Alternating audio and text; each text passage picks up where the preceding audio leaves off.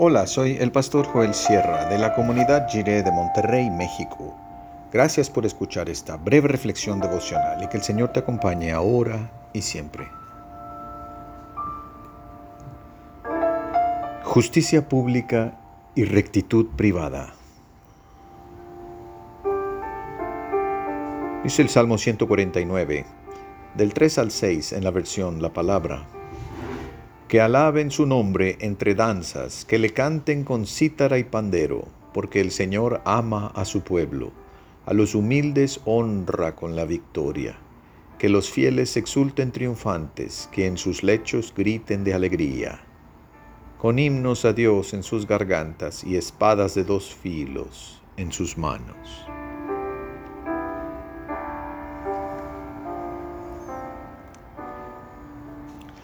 Los salmos hebreos son importantes para la vida de oración de la iglesia porque representan el testimonio de fe de un pueblo que, en otras épocas, ha creído en el mismo Dios vivo y santo y que se nos ha revelado plenamente en Jesucristo. Estos testimonios de fe tienen elementos que nosotros también hemos vivido y conocemos. Casi al final del libro de los Salmos tenemos una invitación a alabar a Dios con un cántico nuevo. Es bueno que esta nota sobre los cantos nuevos aparezca al final del libro más sagrado de cánticos del pueblo de Dios. Porque quiere decir que aunque el libro tan extenso de Salmos es un tesoro hermoso, no significa que lo que está incluido ahí son todos los cantos posibles del pueblo de Dios podemos esperar que las siguientes generaciones también producirán cantos nuevos para expresar su fe en el Señor y su compromiso con la bendición que Dios quiere dar al mundo. En el Salmo 149 nos llama la atención la referencia a la plaza pública, la danza de las espadas y al lecho de la habitación privada. Esto quiere decir que la relación con Dios se tiene que vivir tanto en el plano público como en el privado. Dios tiene que ver con lo que ocurre en el espacio de todos y también en los espacios privados, donde nos recostamos a dormir en los lechos.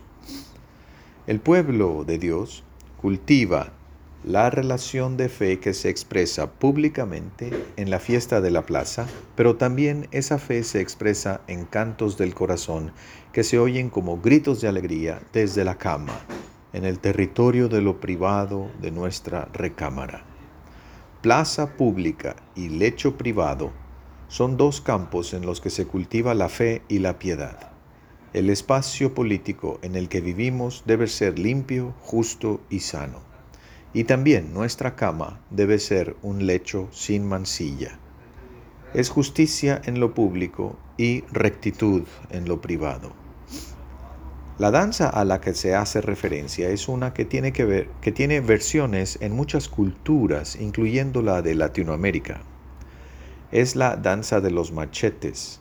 Una coreografía de esa danza tiene movimientos con espadas que simulan un combate, se pasan la espada por arriba del otro danzante que se agacha y por debajo para que la salte. Dan vueltas y chocan los metales de manera muy sonora. Formaba parte del folclore de Israel, era una danza de fiesta nacional. Nos hace recordar que también nosotros debemos orar por nuestro país y colaborar para que haya mayor paz, justicia y prosperidad en medio nuestro como habitantes de esta patria terrenal. Nuestra ciudadanía está en los cielos y vivimos como extranjeros en el mundo, pero nos motiva la bendición que Dios quiere dar a todas las familias de la tierra y participamos en esa bendición por medio de la justicia pública y la rectitud privada.